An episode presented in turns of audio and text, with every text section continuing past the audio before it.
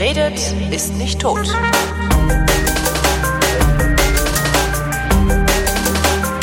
Hier ist eine völlig neue Ausgabe der völlig neuartigen, retrofuturistischen, ironisch-modernen, geilobanen Unterhaltungsmatinee mit Tradition. Die fast alle Fragen vrindheitsgemäß jedoch garantiert nicht zeitnah beantwortet. Hier ist die Vrindheit mit Alexandra Tobor. Und Holger Klein. Guten Tag. Guten Tag. Boah, Findest du nicht, dass wir uns ein paar Wörter ausdenken sollten, die wir statt brutal betonistisch und so einfügen, beziehungsweise noch mit reinnehmen? Zum Beispiel kryptozoologisch. Kryptozoologisch ist auch schon, ich finde ja exozoologisch auch ganz geil. Exo, Exobiologie gibt's glaube ich auch. Das ist die Biologie von Arten, die nicht auf der Erde, aber ich weiß gar nicht, ob die, wonach die so gucken, aber ja.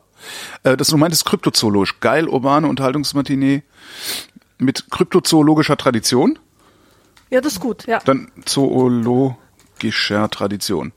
Gut. Habe ich Das ist eingefügt. vor allem geil, das passt ja zu uns. Also ich hatte mal so eine Website, die hieß, oder so ein Projekt Sozialzoo.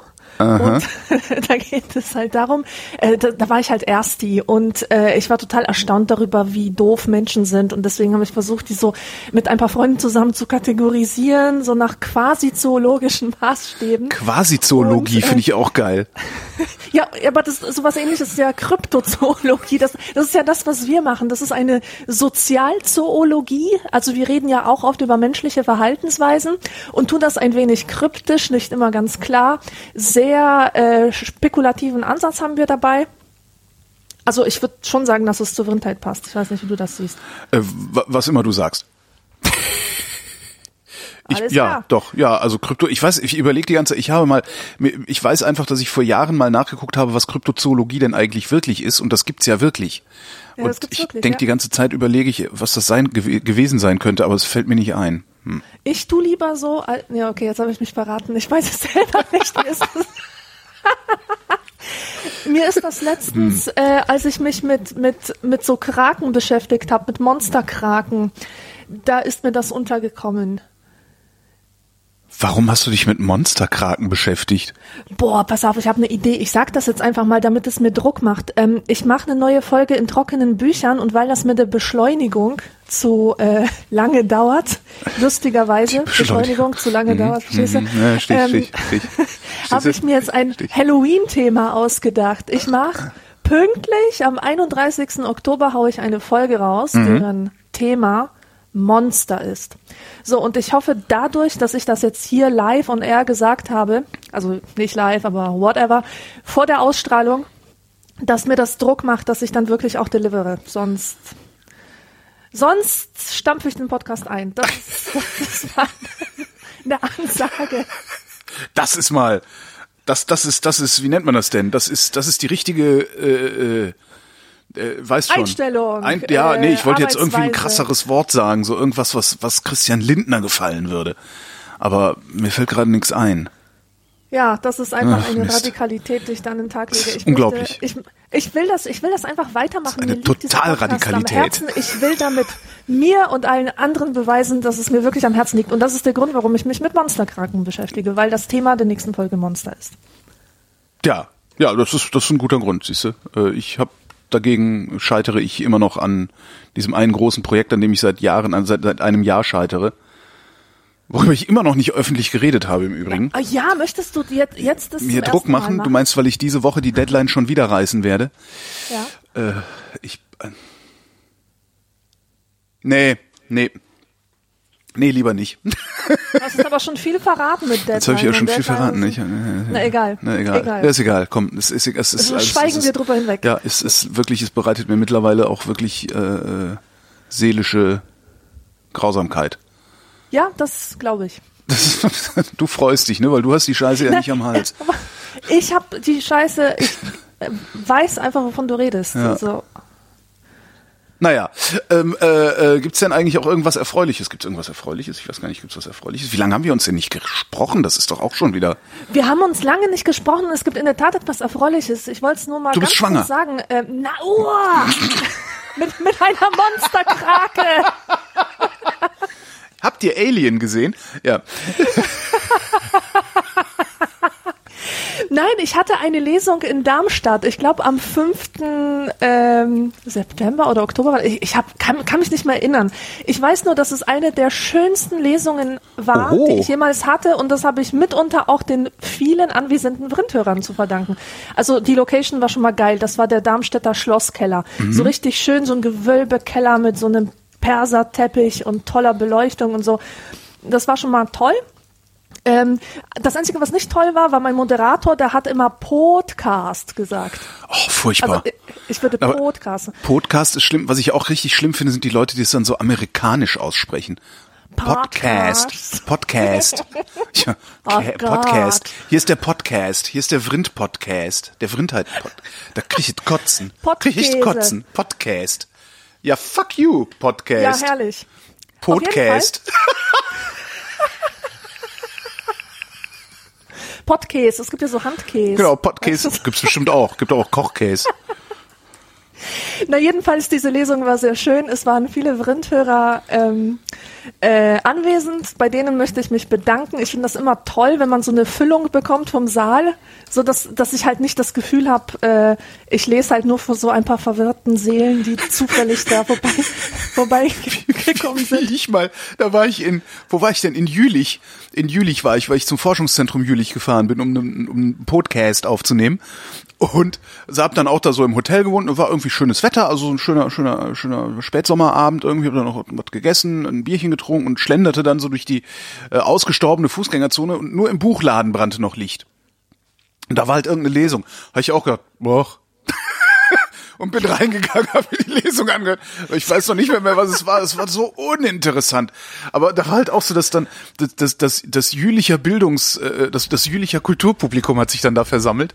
Ja, das ist, hm, da ist es schöner, wenn mal ein paar normale Menschen kommen auch. Hm? Ja, herrlich. Ja. Also das war, das war sehr schön. Danke nochmal allen fürs Kommen. Und wer noch auf eine Lesung von mir äh, kommen möchte, von den Vrindleuten, ich lade herzlich ein und zwar am 16. Januar 2018 um 18 Uhr im Landesmuseum Mainz. Save the date. Am, am nochmal, ich schreib's direkt auf hier. Am 16.01. Ja. um 18 Uhr im Landesmuseum Mainz. Und ich kenne diese, diese ähm, Venue nicht. Ich weiß es Die, überhaupt das ist das Venue, oder? Ich glaube, es ist das, Das Venue. Venue. Ja.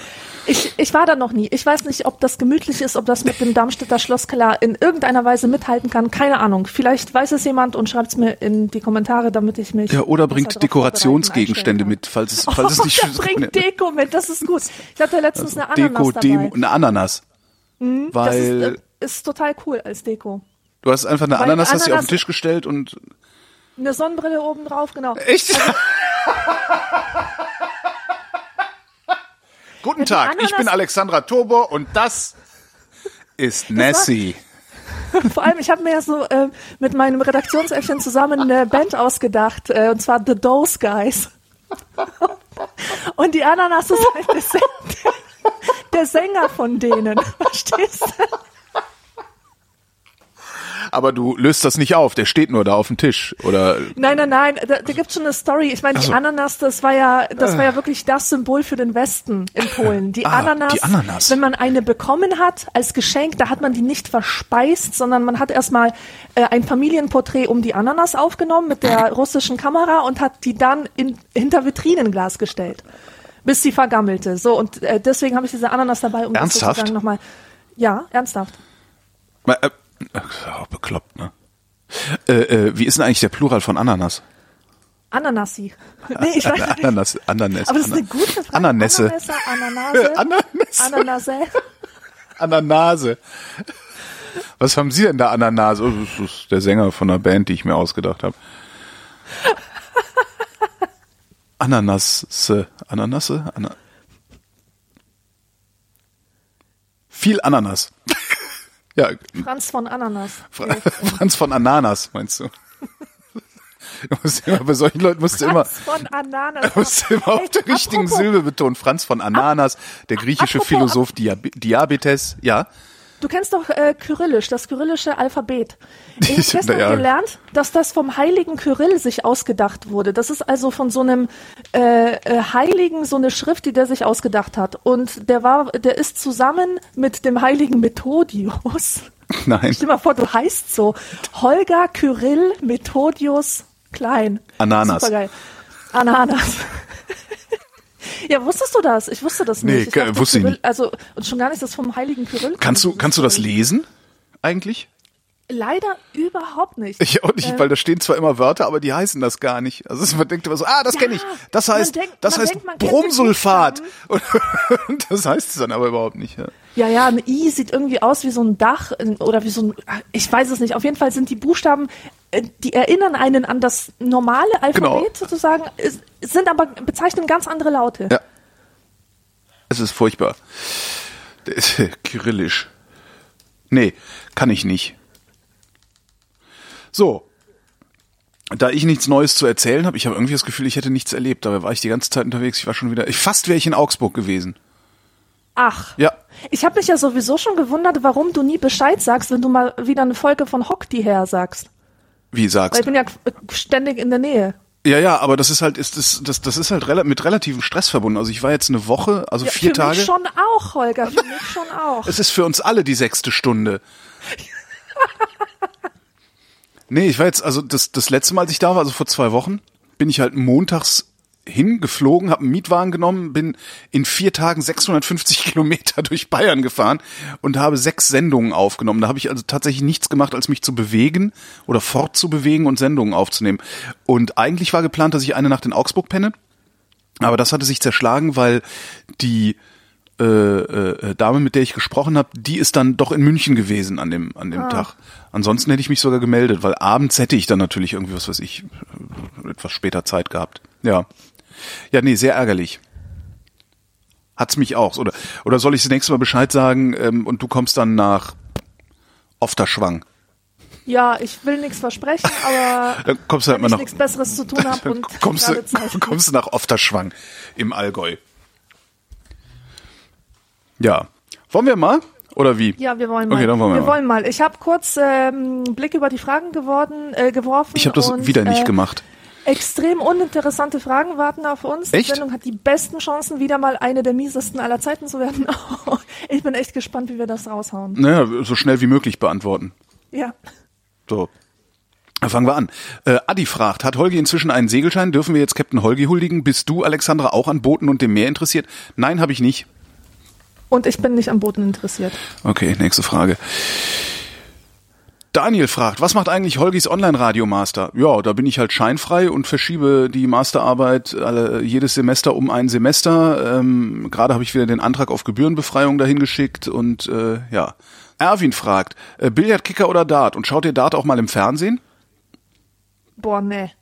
Billard, Also oder schaue Dart? nichts im Fernsehen, ich habe ja keinen Fernseher. Und äh, Billardkicker oder Dart habe ich alles schon mal gespielt, aber nicht gerne, sondern eher so randomly. Und äh, ich denke halt immer an diese dummen Kicker-Jugendlichen, diese, äh, weißt du, wie die da so immer rumstehen und rumkickern und junge Leute, die weggehen. äh, Agentur- dazu Agentur-People. In Agenturen stehen doch auch immer Kicker. Ah ja, stimmt, ja, ja, das ist ja, doch genau. irgendwie seit 1999 ist das doch äh, Muss-Ausstattung. Nee, bei mir Billard. Kicker, Kicker macht mir überhaupt keinen Spaß.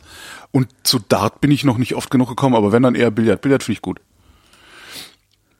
Doron schreibt, heute ist der 15.5.5. Äh, Heute ist der 15.11.15. Vor zwei Tagen waren die Anschläge in Paris. War es wirklich Europas 9-11 oder haben wir es einen Monat später verdrängt, weil ist ja bald Weihnachten? Hat sich Europa verändert? Ja. Europa hat sich verändert, mit Sicherheit auch wegen der Anschläge von Paris. Ähm, alles ruck, rückt nach rechts, alles ist ausländerfeindlicher geworden. Äh, ja, Ja, viele Leute trauen sich nicht mehr nach Deutschland zu reisen, weil es ja alles voller Terroristen. genau. Viele, viele Inländer bilden sich ein, dass man nicht mehr auf die Straße gehen könnte, weil ist ja alles voller Terroristen. Ja, alle haben, alle fangen langsam aber sicher an, äh, den Verstand zu verlieren, habe ich so das Gefühl. Ja. Und irgendwie habe ich auch das Gefühl, dass man nichts dagegen tun kann. Also ich denke so, sag mal, Kinders, kriegt euch doch alle mal ein. Ja, hier rennen ein paar Bescheuerte rum, die mit dem LKW irgendwo reinfahren wollen oder irgendwas in die Luft sprengen wollen oder so. Aber deswegen müssen wir doch nicht sofort unser Land umbauen. Das ist voll krass, ne? Eine, Freundin von mir, die fährt jetzt bald in den Iran. Und vor einem Jahr war sie im Nordirak unterwegs. Und die fährt da immer zu Leuten, die sie kennt, die da wohnen. Mhm. Und wundert sich jedes Mal, dass alle Leute gleich in Ohnmacht fallen, wenn sie denen von ihren Reiseplänen erzählt. So, oh, wie kannst du das machen? So ein gefährliches Gebiet. Und dann sagt die, also vor, früher hat die noch zu denen gesagt, hör mal, das ist so, als wenn du sagen würdest, ähm, als Ausländer fährst du nicht mehr nach Deutschland, weil, weil dann Terroranschlag in Ja, Berlin gewesen ist. genau. Und ähm, früher leuchtete das den Leuten ja noch ein. Und heute sagen sie, ja, wieso? Ist doch wahr. Deutschland ist gefährlich. Ja, und Deutschland ist halt nicht gefährlich. Und Nee, ich verstehe überhaupt nicht, warum alle glauben, Deutschland sei gefährlich. Das ist mir, ich, ich, ich habe ja vor Jahren habe ich doch schon mal ähm, das und, und habe das äh, exemplarisch oder symbolisch festgemacht an, am Fahrradhelm. Erinnerst du dich, dass Ja, ich die natürlich. These hatte, dass, dass wir als Gesellschaft immer ängstlicher werden? Angstgesellschaft. Angstgesellschaft. Und ich finde, das manifestiert sich gerade mit sieben Meilenstiefeln. Also auch dieses, dieses, äh, da, da werden auf einmal werden so Neonazi-Parteien gewählt. Äh, alle, alle anderen Parteien meinen jetzt irgendwie einen auf, auf, auf Rechtsruck zu machen, die rechte Flanke zu schließen. Äh, es wird über Heimat geredet, als, weißt du, als, als so, wir rücken jetzt am Lagerfeuer enger zusammen, dann wird schon nichts Schlimmes passieren. So kommt mir das vor. Das ist doch irgendwie krank. Mann. Ja, so, so viel zur Frage, ob sich Europa verändert hat.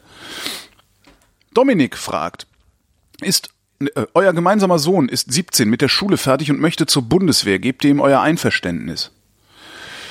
Wenn das mein Sohn wäre, hätte ich ihm jede solche Regung schon längst rausgeprügelt. Ich bin nämlich Pazifistin. Ich, Und was heißt Einverständnis? Da, habe ich nicht Ich zu entscheiden. nicht das, also ich gebe ihm einfach nicht das ein. Doch, da hast du zu entscheiden. Ich gebe ihm nicht das Einverständnis. Der Typ ist nämlich erst 17 und wenn er das wirklich will, dann soll er warten, bis er meine Einverständnis nicht mehr braucht. okay, das ist ein gutes Argument. Ja, also ich würde, also prinzipiell würde ich sagen, wenn er das unbedingt will, dann soll er das meinetwegen machen. Ähm, wobei ich glaube, wenn das mein Sohn wäre, dann würde er überhaupt nicht zur Bundeswehr wollen. Ja. Also- ja, genau, so sehe ich das halt auch. Und ich bin alles andere als Pazifist. Äh, äh, das, nee, also das weiß ich nicht. Aber wenn, wenn, wenn ich einen Sohn hätte und der wollte, das würde ich jetzt sagen, ja, dann, mein Gott, dann geh halt zur Bundeswehr. Aber geh davon aus, dass du erschossen wirst, mein Lieber. Also, das würde ich ihm aber wahrscheinlich schon so früh beigebracht haben, dass er, dass er keine Lust hätte, zur Bundeswehr zu gehen. Aber ich finde die Idee zu sagen, nee, du bist 17, du bist überhaupt nicht in der Lage, sowas zu entscheiden. Du kriegst mein Einverständnis nicht. Eigentlich sollte man sowieso solche Entscheidungen erst mit 21 treffen dürfen, weil mit 18 ist man immer noch ein Kind. Hören Ja, die das 18-Jährigen sehe ich jetzt nicht so so. gerne. Aber das ist halt, mit 21 ist man auch noch ein Kind, aber ein bisschen erwachsener vielleicht. Jan fragt sich nun schon mehrere Jahre, Jahre wie du, Holger, die Frage, ob Gauck die Nation gespalten hat, anstatt sie zu einen heute beantwortest. Hat Gauck die Nation gespalten, anstatt sie zu einen? Anscheinend habe ich das in irgendeiner Sendung von NSFW mal gesagt. Die Frage, hat Gauck die Nation gespalten oder hat er sie geeint? Du weißt schon, ne? Der ehemalige Bundespräsident, der Ja. immer schon ein bisschen gesprochen hat, so, und im Grunde in jedem Satz das Wort Freiheit benutzt hat. ähm, er hat sie sicherlich nicht gespalten, aber er hat sie vor allen Dingen auch nicht geeint. Und dazu hätte er die Möglichkeit gehabt. Weil ich glaube, Gauck war noch so ein Bundespräsident, dem hat man noch zugehört. Der war so eine, weißt du, der hatte irgendwie, der So hatte so eine, so, eine, so so- was Väterliches, der hatte auch so eine Präsenz irgendwie. Und ja, der war Gauck, so kantig, so kantig, der hat so Raum eingenommen. Ja, und genau. denen Und- zugehört. Gauck hätte, Gauck hätte tatsächlich ein bisschen mehr für die Einheit der Nation, fürs Vaterland hätte er wesentlich mehr tun können, als er getan hat. Und das hat er versäumt und ich glaube, das muss man ihm auch vorwerfen. Was er stattdessen gemacht hat, ist eben, wie ich gesagt habe, immer diese, diese Reden, dieses Erzählen von Freiheit, Freiheit, Freiheit, was super ist.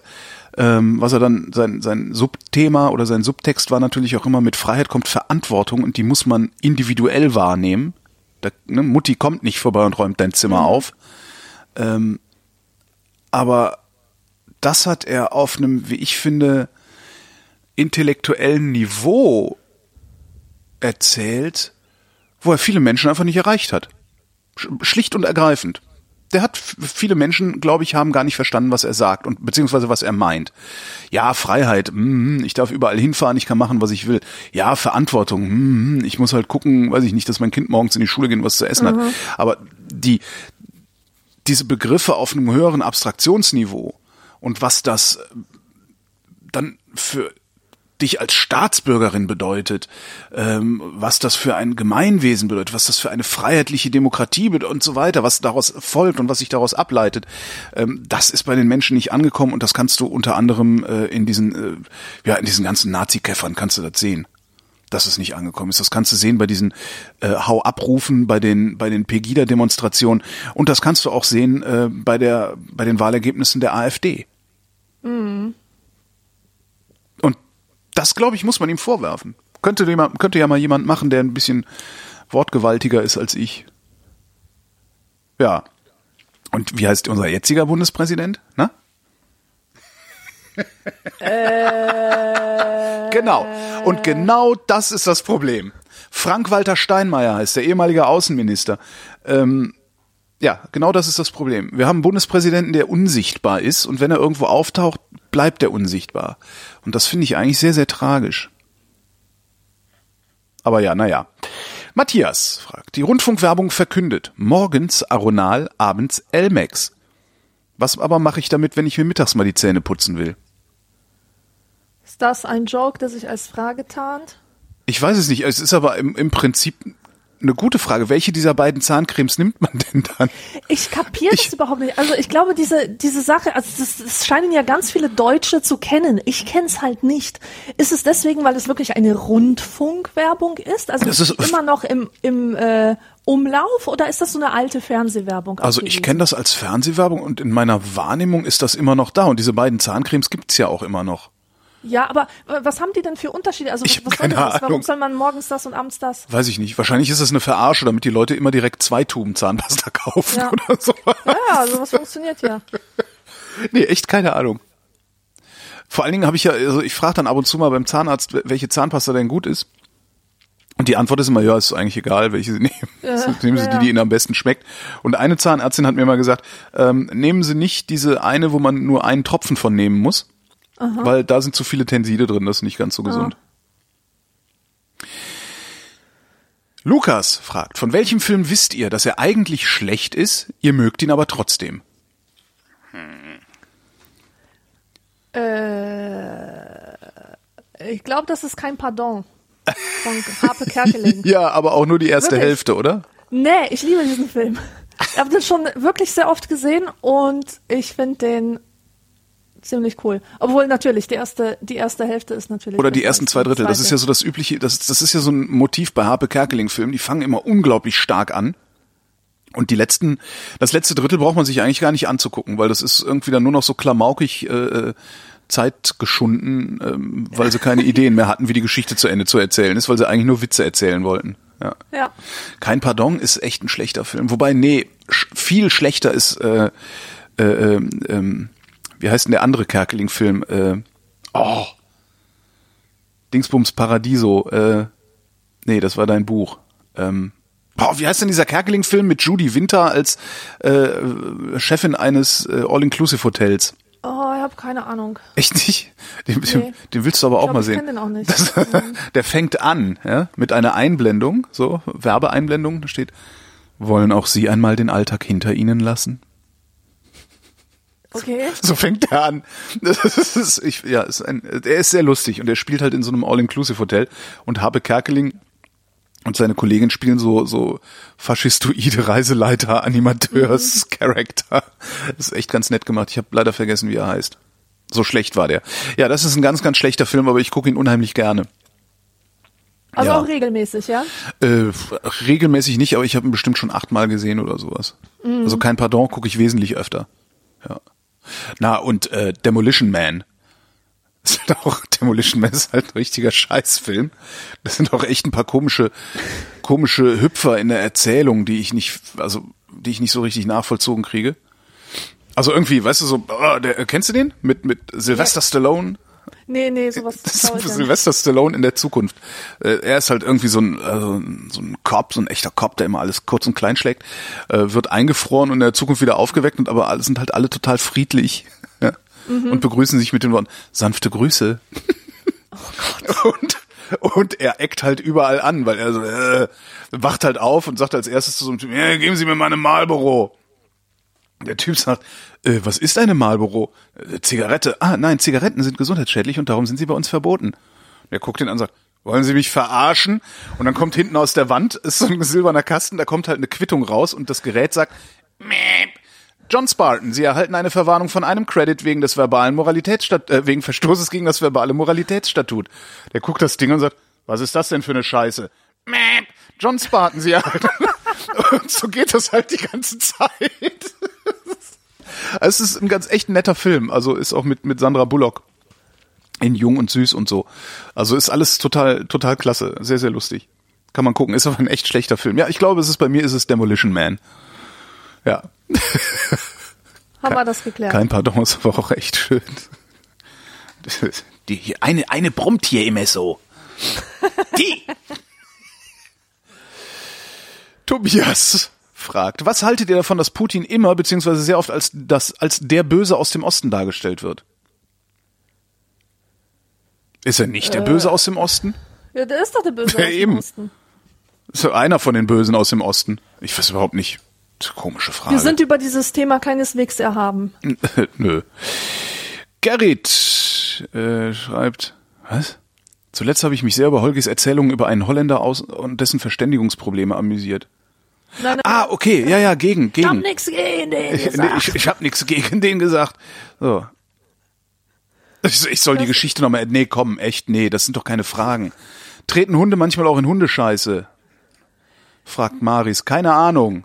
Weiter. Mann, du hast aber echt Nein, recht. Die Fragen warte mal, warte Ach so, möchtest du? Ah, da, da total beschissen, aber ich möchte mal hier zu der Hundefrage was sagen. Ja. Ähm, Hunde, die, die nehmen die Welt ja riechend wahr und ich glaube, die treten nicht in Hundescheiße, sondern die riechen die Hundescheiße. Die schnuppern daran und gucken, kennen so, oder ob die das einordnen können, dann ziehen sie weiter. Ich glaube nicht, dass die so ähm, ähm, olfaktorisch abgestumpft sind wie wir, dass wir einfach mal achtlos in sowas reintreten. Stimmt, Hunde navigieren ja eigentlich auch nach Pissegeruch, ne?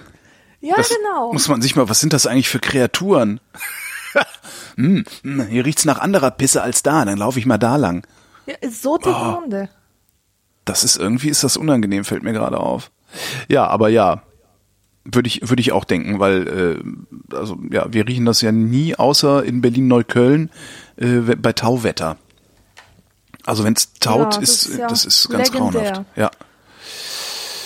So, nächste Frage. Oh, hat sie fast über ähm, Hallo Vrindheit, wenn ihr ins Kino geht und euch Popcorn oder ähnliches kauft, esst ihr es dann gleich so, dass ihr dann den Film genießen könnt oder wartet ihr? Ich kaufe mir kein Popcorn, sondern immer so einen großen Sack M&Ms und die esse ich dann sofort und, und ärgere mich dann den Rest des Films, dass ich keine Nüsschen mehr hab. Ja. Ich bin komischerweise letztes Jahr, glaube ich, zum Popcorn-Fan geworden. Obwohl Fan, Fantum kann man das nicht nennen. Ich hab es einfach mal gemacht und fand's ganz cool. Und seitdem fresse ich halt Popcorn, wenn ich im Kino bin. Und äh, ich hole mir so eine kleine Tüte, die reicht aber dann auch für den ganzen Film. Und ich esse pausenlos. Verrückt. Und die ist am Ende immer noch ein bisschen voll. Wie- Also so ein Fünftel oder so lasse ich immer stehen. du nimmst aber dann auch immer nur ein so ein Ja, Batzen ja, ein auf so ein, so Batzen heißen die, glaube ich, oder? Wie nennt man die? Batzen für Hunde, nicht für Katzen. Batzen. Ich weiß nicht, ob die Batzen heißen. Aber hier, ähm, ich war letztens im Kino, ein Filmtipp, ähm, ein Filmtipp. Und zwar Die Beste aller Welten. Von einem sehr jungen Regisseur namens Adrian Geuginger. Der ist erst 26 Jahre alt oder 27 oder so, ein Regisseur aus Österreich. Und Vorsicht, also wenn man sich den Film anschauen will, sollte man wenigstens ein bisschen den, den süddeutschen oder den österreichischen Dialekt gewöhnt sein, sonst braucht man, glaube ich, Untertitel. Das ist schon sehr, sehr hart. Und es ist ein autobiografischer Film über einen Jungen, der seine Kindheit als sehr schön erlebt, obwohl seine Mutter heroinabhängig ist. Und objektiv, also in seiner Welt überhaupt nichts in Ordnung ist. Sehr schön, kleiner Filmtipp. Äh, jetzt kann es weitergehen mit den Fragen. Hakri möchte gerne wissen, wer spricht das, wer redet ist nicht tot am Anfang jeder Vrindfolge ein? Das ist Ollis Frau. Christoph fragt, auf welche Art hat sich die... Hä, wer, was, Was wer, wer ist Olli? Olli ist der Typ, der, der das Intro produziert hat. Ach so, okay. Olli. Auf welche Art hat sich die Welt in den letzten Monaten durch Anschläge Pa- Paris geändert? Wollte mich, warum? Hatten wir schon. Annalena fragt, na Holgi, fährst du 2016 wieder zu Fusion, beziehungsweise warst du 2016 auf der Fusion? War ich 2016 auf der Fusion? Ja. Und wäre ein Hörerinnen-Treffen dann nicht irgendwie lustig gewesen? Nee. genau. Und schreibt sie auch selber drunter, aber vermutlich nicht realisierbar, weil man dort die meiste Zeit nicht wüsste, wo man gerade ist. Oder wer. Ja, eben drum. Steve schreibt, heute am 25. November 2015 ging durch die Presse, dass ein Poster-Girl von ISIS durch eben diese getötet wurde. Das Mädchen war wohl 17 und ist vermutlich mit 16 aus Australien nach Syrien gereist, um sich dort ISIS anzuschließen. Meine initiale Reaktion war, wer das Schwert nimmt, kommt durch das Schwert um. Ist das gerechtfertigt oder sollte man mit diesem Mädchen doch Mitleid empfinden? Auf der einen Seite ist sie zwar noch relativ jung, auf der anderen Seite wird sie aber sicherlich genug gewusst haben oder gewusst haben, wofür ISIS steht und welche Methoden diese anwenden. Ich befinde mich in einem Zwiespalt zwischen so etwas wie Gehässigkeit und ein wenig Mitgefühl, vor allem gegenüber ihrer Familie. Wie seht ihr das? Ja, Mitgefühl gegenüber der Familie ist auf jeden Fall angebracht, natürlich. Das wünscht man ja keinem. Aber was ist mit der 17-Jährigen? Also wir hatten ja jetzt auch gerade hier in Deutschland so einen Fall, diese Mandy oder wie sie hieß, irgendwo, irgendwo aus Dresden, irgendwo aus Sachsen kam sie. Und die ist halt auch mit 14, nee, mit 15 oder 16 ähm, nach Syrien zum IS gereist. Ist ah, das ist halt extrem schwierig in diesem Alter. Da hat man wirklich Faszination für die dümmsten Dinge. Und das ist so eine Dummheit des Alters. Und wir sollten vielleicht die Jugendlichen vor der Dummheit ihres Alters schützen. Das heißt, wir sollten sie nicht dafür verurteilen, dass sie so einen Scheiß gebaut haben, sich da. Genau, sondern überlegen, wie kommen die überhaupt dazu? Wie rutschen die in sowas rein und was kann man an Prävention machen? Ja. Aber was kann man an Prävention machen? Ist das überhaupt generalisierbar oder muss das individuell, muss das in der Familie oder, oder das bezogen? Ist halt, es, es ist halt schwierig. Ich, ich kann mich noch genau daran erinnern, äh, als ich so 14, 15 war, also in einem äh, gefährlichen Alter, sag ich mal, ähm, da wurde uns von allen Seiten so ähm, Anti-Sekten Zeug reingedrückt. Wir Ja. mussten in Rallye und in Deutsch so Lektüren lesen über irgendwelche Teufels äh, Anbeterinnen und über ein Mädchen, das zu den Zeugen Jehovas kam und so weiter und so fort. Und äh, ich fand es einfach hilflos damals, also so von den von den Lehrkräften, die wussten halt gar nichts, ja, und haben und haben da einfach so ein Programm abgespult. Und dieses Thema war für uns aber auch niemals ein Thema. Äh, wir haben natürlich mit Okkultismus rumgemacht. Ja. Im, im, Im Sinne von, keine Ahnung, mal rumgependelt oder Gläserrücken gemacht Genau, oder Gläserrücken, halt den ja. ganzen Scheiß, den man so im Party-Kontext macht oder wenn einem halt in der Schule langweilig ist, dann hinter der Turnhalle Aber es irgendwie gibt halt paar genug Geister Leute- aufrufen, aber Es gibt halt genug Leute, die da drauf kleben geblieben sind, ne? Also die ganzen Esoteriker, die heute rumrennen. meinst du? Meinst du, Naja. die haben das von früher noch? Weiß ich nicht, aber da scheint ja irgendwo, irgendwann bei denen was schiefgelaufen zu sein, dass sie selbst als Erwachsene immer noch so einen Blödsinn glauben. Also, ich glaube, Prävention kann dann funktionieren, und das ist, das sieht man übrigens auch bei solchen äh, Flüchtlingslotsen, sogenannten, äh, wenn das Menschen sind, mit denen die Jugendlichen connecten können, weil sie aus der gleichen sozialen Schicht oder aus demselben kulturellen Umfeld kommen, dann ist so etwas extrem wirksam. Wenn da einer kommt und sagt, ich habe einen Hauptschulabschluss und ich habe dies und jenes geschafft, ja, oder ähm, ich bin einer wie ihr und ähm, ich wollte mich dem ISIS äh, Gesorgs anschließen. Solche Leute wirken glaubwürdig und Ja. wenn durch solche Leute diese Sachen vermittelt werden, dann, dann sehe ich da ganz viel Potenzial drin. Wenn das aber durch so Mittelschichtslehrer vermittelt wird, vergiss es, da hört niemand zu. Ja. Ja, stimmt. Oder überhaupt Erwachsene, ja. Und Das können ja Erwachsene sein, aber die müssen immer noch Role Models sein, mit denen sich Mhm. die Jugendlichen identifizieren können. Ja, aber das sind ja nicht die Erwachsenen, die die Jugendlichen ansprechen. Also nie. Genau. Also es sind So ja dann immer irgendwie schon meistens. schon äh, äh, situierte, äh, ja. Also irgendjemand, ja, irgendjemand, der sagt, dass äh, die, dass die, die Ehe ein heiliges Sakrament ist und der aber trotzdem in den Puff geht und alle wissen. Das ist ja, Ja. immer so ein bisschen das Problem. Ja, ja, ja. Der Fabian wüsste gern, welche Bedienungsfehler des öffentlichen Raumes uns auffallen oder uns stören. Bei mir sind es, schreibt der Fußgänger, die irgendwann entnervt bei Rot über die Straße gehen, weil von teils 20 Mann nicht einer den Anforderungstaster der Ampel betätigt hat. Bei Fahrradfahrern kann ich das noch verstehen, da befindet sich dieser gerne mal drei Meter entfernt von der Haltelinie. Oder Personen, die in Öffis auf bzw. zwischen zwei Sitzen sitzen, einen Sitz mit der Tasche blockieren oder den freien Fensterplatz im Gang äh, oder bei freiem Fensterplatz im Gang sitzen, sodass man sich diesen Platz nicht einfach nehmen kann, sondern einfordern muss. Frohe Weihnachten, schreibt er. Frohe Weihnachten 2017 schreibt er, gar nicht dumm. Ah, nicht schlecht. Das ist ja, Ja. was er ja da, was er da schildert, das ist ja, also das ist ja wieder die Abteilung. Einmal ist es Rücksichtslosigkeit beziehungsweise Egoismus. Das in den öffentlichen Verkehrsmitteln, also den fordere ich auch ein, hatte ich neulich wieder. Unglaublich, volle, volle U-Bahn. Irgendwie so ein Typ, weißt du, so ein, so ein äh, ja, Ende 20, irgendwie so ein bisschen so, ja, so verwaschen angezogen, so ein bisschen unfrisierte Haare, weißt du, so, äh, nicht Hipster, sondern eher so, ja, so, so, ich bin so, ein ja, bürgerlich autonom, weißt du, so, ja, ich bin so frei irgendwie, äh, mit, diskutiere am WG-Tisch, als wären es immer noch die 80er und hatte irgendwie so eine, eine, eine Plastiktüte dabei mit so großen irgendwas Depafit-Platten oder irgendwie sowas drin. Die hat da, äh, saß halt breitbeinig, genau so, mittig auf so einem Zweiersitz, breitbeinig diese Riesentasche, diese, diese Tüte mit diesen, diesen großen Platten zwischen seinen Beinen und hat neben sich seine Tasche liegen. Und ich komme so in die Bahn und guck den an und äh, bedeute ihm mit einem Kopfnicken, dass ich mich da hinsetzen will. Guckt er mich an, sagt, äh, ja, aber ich habe so viel Zeug dabei. Nee, sagt, genau, sa sagte, ja, was soll ich denn da jetzt machen? Sag ich, ja, dich nicht so breit machen. Ja, aber ich habe so viel Zeug dabei. Sag ich, ja. Und? Na, dann musst du aber jetzt, dann musst du aber jetzt eine Sekunde warten. Und dann hat er sein Zeug zusammengeräumt und irgendwie die Tüte in den Gang gestellt, seine Tasche Ja. auf seinen Schoß und auf einmal war nämlich doch Platz auf dem zweiten Platz. Und ich frage mich wirklich, wie, ist, ist, ist, sag mal, ist das ein Arschloch oder ist das ein Dummkopf?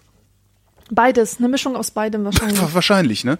Aber das ist ja nun wirklich so ein klassisches Rücksichtsding und äh, äh, aber so diese Fußgänger, die bei Rot über die Straße gehen, weil keiner den Knopf drückt, ja nu. Weiß ich nicht. Ich finde bei Rot über die Straße gehen ja nicht problematisch. Also Ja, verstehe ich. kann ich nicht, kann ich jetzt so nicht nachvollziehen.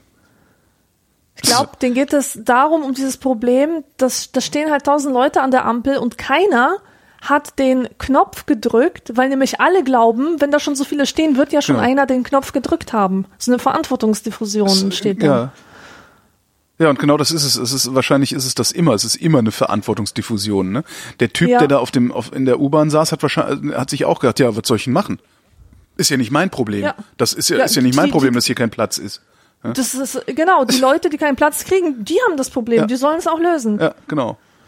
Statt sich, statt sich mit seinen sperrigen Scheiß genau erstmal so zu platzieren, dass er nicht mehr als einen Platz wegnimmt, weil es ja möglich, ja. Verantwortungsdiffusion ist echt eine gute, äh, das ist wahrscheinlich, Äh. ist, wahrscheinlich ist Verantwortungsdiffusion das große Problem unserer Zeit und der städtischen Gesellschaft oder so. Ja, das, ja. Bernhard schreibt bei meinem letzten Kinobesuch, er ist wieder da. Hm. Das ist dieser Hitler-Film, oder? Ja. Drängte sich mir die Frage auf, warum viele Besucher dort reflexartig Popcorn essen, obwohl sie das Zeug, das von Styropor kaum zu unterscheiden ist, wahrscheinlich woanders nicht anfassen würden. Isst du, Alexandra Turbo, außerhalb des Kinos Popcorn? Nee, würde ich niemals machen. Geil. Ich habe ich hab's mal so als, als Test, habe ich das mal selber gemacht, so im Topf. Ähm, aber wirklich, das, das war nur so ein Experiment. Und ich würde so wirklich niemals Popcorn essen. Das ist ausschließlich im Kino. Und zwar würde ich auch sagen, weil es dann nichts Geileres gibt. Und äh, Doch, ich habe das auch jahrelang. Ja, ja oder Knickknacks mag ich auch total Knickknacks, gerne. ganz schlimm, ja. Ich habe ja jahrelang ähm, Popcornesser im Kino verachtet wegen diesem Rascheln und so. Ja, Aber das raschelt eigentlich gar nicht so doll. Oder, oder vielleicht gehe ich auch Schlimmer immer in Filme rein, wo ich die Einzige im ganzen Saal bin. viel schlimmer ist der Nacho-Gestank, also der Oh, Nacho-Soßen-Gestank. der ist Das übel. Und das das, kombiniert mit diesem scheiß Desperados-Bier, das so Ja. nach Schweiß stinkt. Ja, Igitt. das ist echt, echt katastrophal. Naja. Ja.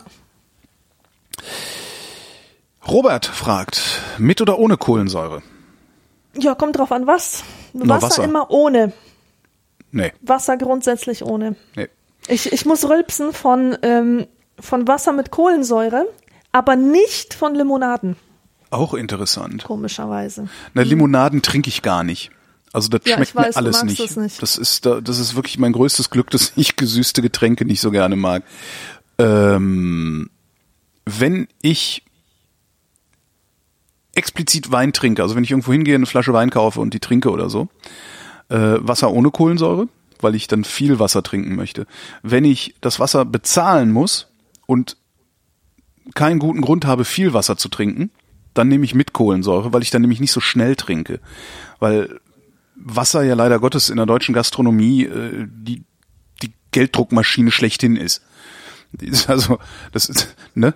Ich meine, was man für ein Wasser bezahlt, äh, ist, ist, das ist wirklich Ja, Wasser, katastrophal. Wasser ne? ist ein Lifestyle-Produkt mit ganz ist- vielen Unterscheidungen. Ja, aber ich finde, und dann fühlt man sich aber auch, wenn ich dann sage, ich hätte gerne ein Glas Leitungswasser, dann fühlt man, fühle ich mich auch immer direkt scheiße. Die, also die, Mhm. die Gastwirte haben uns echt super erzogen, dass wir, dass wir irgendwie wie äh, Wegelagerer daherkommen, wenn wir äh, Wasser zu einem realistischen Preis haben wollen.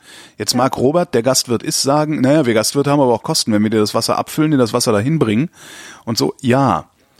Aber da, mir kann doch keiner erzählen, dass das so teuer sein muss. Und ich kenne mittlerweile echt diverse äh, Restaurants, große und kleine, also teure und günstige, äh, wo das Wasser kostenlos ist und immer wieder hin, hingestellt wird. Also das ist einfach eine Flasche Wasser. Die steht immer eine volle Flasche Wasser auf dem Tisch. Und das finde ich eigentlich sehr, sehr angemessen. Die Frage ist Ja. jetzt halt, ob wenn das jetzt in so einer Standard-Pizzeria passiert, ob die Leute dann wirklich so weit mitdenken, dass sie sagen, okay, dann bestelle ich mir ein Glas Wein mehr oder ich bestelle noch einen Salat oder irgendwie so, also irgendwas, so dass der Gastwirt dann auch noch ein bisschen was verdient. Aber das finde ich wichtig. Also wenn ich wenn ich dafür bezahlen muss und keinen Grund habe, eine große Menge Wasser zu trinken, dann nehme ich es mit Kohlensäure, weil ich dann nicht so hastig trinke, weil ich eben Ja, auch davon ja, immer rülpsen muss. Aber sonst grundsätzlich, äh, wenn wenn ich wählen muss, ohne, ja. Was auch ganz praktisch ist, darum kann ich auch so super Leitungswasser trinken. Ich kaufe ja auch kein Wasser in Flaschen. Ist ja noch größerer Beschiss. Jan fragt, warum muss im Fernsehen bei Musik vor Publikum immer mitgeklatscht werden? Ja, was weiß ich denn? Also ne, ich bin so froh, dass der das anspricht. Äh, ich habe nämlich ein Problem Ja. und ich frage mich, ob das bei anderen auch so heftig ist. Okay. Denn offensichtlich nicht. Es ist so, wenn Menschen in der Gruppe etwas tun, Ja. zusammen singen, klatschen, mitklatschen, Ja. schunkeln, ich kann nicht. Ich bin sowas von raus. Es ist, das ist für mich der reinste Horror. Äh, das, also vieles für mich an Kirchbesuchen war schlimm. Ja, also offensichtliche Gründe. Aber mit am schlimmsten war es, Gebete mitsprechen zu müssen. Ja. Teil von so einer Gruppe zu sein, die irgendetwas macht, das ist mir sowas von fremd. Und wenn ich gezwungen werde, mitzuklatschen, auch wenn ich weiß, dass ich wie ein Arsch wirke, wenn ich als Einzige da stehe und nicht mitklatsche, es kostet mich weniger Nerven, als mitzuklatschen. Ja. Ich kann einfach nicht. Und ich frage mich, woran das liegt. Ähm, Ich ist das kann so ich kann das in- persönlichkeitsbedingt oder? Ich kann das in Teilen, kann ich das sehr, sehr gut nachvollziehen. Also dieses ne, Gebete mitsprechen, äh, jetzt singen wir alle Happy Birthday to you Ja. äh, und sowas, das mache ich auch unglaublich ungern. Also es ich ist wirklich, kann's nicht. Es gibt nichts, ich was möchte, mir unangenehmer, das ist ein, peinlicher ist von mir selbst. Das ist ein Übergriff. Das ist ein verdammter Übergriff. Also ich muss ja nicht in die Kirche gehen, wenn ich da nicht mitsingen will. Ne? Also das, das ist ja, Ja. relativ simpel. ja, ja. Aber äh, es gibt halt so, ne, so, ah, der Klaus Peter hat Geburtstag, jetzt singen wir ihm alle ein Ständchen. Nein! Nein, ich will nicht singen. Ich kann nicht singen und darum singe ich auch nicht. Und auch nicht zum Spaß und auch, auch nicht, ich will das nicht. Ja, es ist halt einfach, ich will das nicht. Es gibt Dinge, die will ich nicht. Und die mache ich Ja. dann auch nicht. Und auf einmal kommt jemand um die Ecke und zwingt dich dazu. Und Ja. beim Klatschen, äh, rhythmisch klatschen mache ich sowieso nicht. Ich hasse Klatschen. ich hasse, klatschen, vor allem, ich, was soll denn das? ich hasse was das soll das? Warum macht man das? Und vor allem, wofür, wofür ist das? Ähm, fühlen sich die Leute gut dabei? Also die, die drauf weil sie stehen. dann an der Musik was, teilhaben. Was macht das mit denen? Weißt du, was, ich, ich will das verstehen, was es mit diesen Menschen macht. Ich will verstehen, warum die das nicht so furchtbar finden wie ich. Ich würde jederzeit einen Zahnarztbesuch vorziehen. Das Gemeinsamkeitsgefühl. Ich meine, vorne spielt eine Band. Ja, und alle klatschen rhythmisch mit. Alle klatschen im Takt mit. In dem Moment sind sie ja Teil dieser Musik, die da stattfindet. Aber das, es gibt nichts Schlimmeres, als Teil von etwas zu sein. Naja, aber wenn du Fan einer, von, von einer Band bist, dann bist du doch auch in irgendeiner Form Teil dessen, was da passiert. Deswegen mochte ich Konzerte auch nie. Weil da ständig Leute waren, die irgendeine kollektive Erfahrung hatten. Ich hasse kollektive Erfahrungen, deswegen werde ich mich nie einem Verein anschließen, bei irgendeiner politischen Gruppierung mitmachen oder sonst was. Irgendwo, wo ich, wo, wo ich, das ist so, äh, Ja, mich auf so. das Niveau von irgendwelchen Vollidioten begeben, mit ihren durchschnittlichen Konsensmeinungen. Was ich hier viel, mein, mein viel größeres gruselig. Problem ist, dass ich das Geräusch ineinander klatschender Hände äußerst unangenehm finde. Ja, das kommt noch dazu. Das ist eigentlich ja. bei mir das Problem. Also, die, dass, die- dass die da klatschen und so, sollen sie machen. Das Problem ist, dass die dann meistens ihre scheiß Hände hochreißen und man auf der Bühne nichts mehr sieht. Ähm, aber ich, ich, ich ertrage das Geräusch nicht. Das, Ja. Und am schlimmsten ist dieses Geräusch, wenn dann irgendwie, weiß ich nicht, irgendwie, äh, Disco oder nee, heute heißt das Club. Also auf irgendeiner Party irgendeiner so vor sich hin tanzt und dann ab und zu so macht. Da, dem würde ich am liebsten sofort aufs Maul hauen dafür. Das macht mich unmittelbar so aggressiv, das ist echt irre. Also, Jetzt habe ich's gemacht mit dir zusammen. genau. Was, was ich hingegen jetzt gar nicht mal so schlimm, schlimm finde, ist einfach frenetisches Geklatsche nach einem gelungenen Auftritt. Wobei schlimm Damit ist, wenn das, nicht wenn es dann anfängt, sich Problem. einzuschwingen und du dann auf einmal irgendwie das gesamte Konzerthaus voll ist und das macht rasch, rasch, rasch, rasch. Und ich denke so, Alter. Also das Ja, nicht so ein ja, rasch, ja, rasch, das- rasch, rasch, so, so, so, ein, so ein Rauschen ist, sondern einfach so eine dröhnende Wand. Das finde ich klingt immer ein bisschen beängstigend. Ja, ja, ja. Übrigens, eine der schlimmsten Und ich Erfahrungen, die ich jemals gemacht ja. habe, war ähm, eine ein äh, die Rocky Horror Picture Show live zu sehen. Das empfehle ich wirklich Das ist- niemandem, Das war in den der 80ern, introvertiert in den ist. 80ern war das mal eine witzige Idee und jetzt ist aber auch mal gut. Ja. Don't, wirklich. Wenn, wenn sich die Leute, also wenn ein Introvertierter sich überlegt, ob er da hingehen soll oder nicht, tut es nicht. Ja. Also ich kann mir auch, Schlimm. also ich kann mir jetzt auch für einen Extravertierten, kann ich mir vorstellen, dass man das auch nicht muss. Da kann Ja. man auch woanders hin. Das Schlimme beim Applaudieren finde ich ja übrigens, dass äh, ich mag immer gar nicht so lange applaudieren. Also ich verstehe, dass, dass es natürlich für die Künstler total geil ist, langen Applaus zu haben, viel Applaus zu haben. Aber ich denke dann immer so, mein Gott, ist es denn jetzt mal gut? Und ach, jetzt kommen die schon wieder raus. Oh nee, nicht noch eine Zugabe, danach muss sie dann schon wieder. Das ist irgendwie, ich weiß, ich bin da irgendwie komisch. Wahrscheinlich fände ich es geil, wenn es irgendwie so ein, so ein, so ein Applaus-Surrogat gäbe. Also bei Konzerten, weißt du, dass du auch so einen Knopf drücken kannst? Und, Ja. und, und auf so einer Skala einstellen kannst, wie geil du es gefunden hast. Also, dass ich Ja. nicht zehn Minuten lang applaudieren muss, sondern einfach auf der Skala sage, so, ich habe es geil gefunden und zwar 95 von 100 geil. Und das würde sich dann nochmal in irgendetwas ausdrücken, keine Ahnung. Ja, so, so explodierende Ballons mit Konfetti. so, ja, genau, irgendwie sowas. Das fände ich cool. Ja. Das, aber das kriegen sie ja wieder nicht hin. Das ist ja wieder zu modern für den Kulturbetrieb. Ne? Das kriegt er nicht hin. Hochsubventioniert, aber das nicht. Ach, hast du eigentlich meine Sendung über die Volksbühne gehört? Apropos Nein. Kulturbetrieb, musst du mal machen. Ich habe Nein, äh, welche Sendung, wo war das? äh, Vrind, also hier, Vrind, okay. ich weiß Zum Thema oder was? nicht. Äh, zum Thema, genau. Äh, Volksbühne hieß die Sendung einfach nur. Mhm. Da habe ich, habe ich mir eigentlich, weil, weil hier ja so ein, so ein Gewese um die Volksbühne war in Berlin oder auch immer noch ist, äh, Folge 736 war das, also vor kurzem erst erschienen. War so ein Gewese um die Volksbühne und ich habe immer gedacht, so, boah, nervt das. Andererseits weiß ich überhaupt nicht, worum es hier geht und was die Volksbühne ist und so. Und habe dann alten Kollegen, Jürgen Kuttner, angehauen, der da schon Stücke inszeniert hat, ähm, da seit Jahren oder Jahrzehnten Vorträge hält, also so einen Videoschnipselvortrag macht. Ähm, und habe gesagt, hier kannst du mir das mal erklären, was da los ist?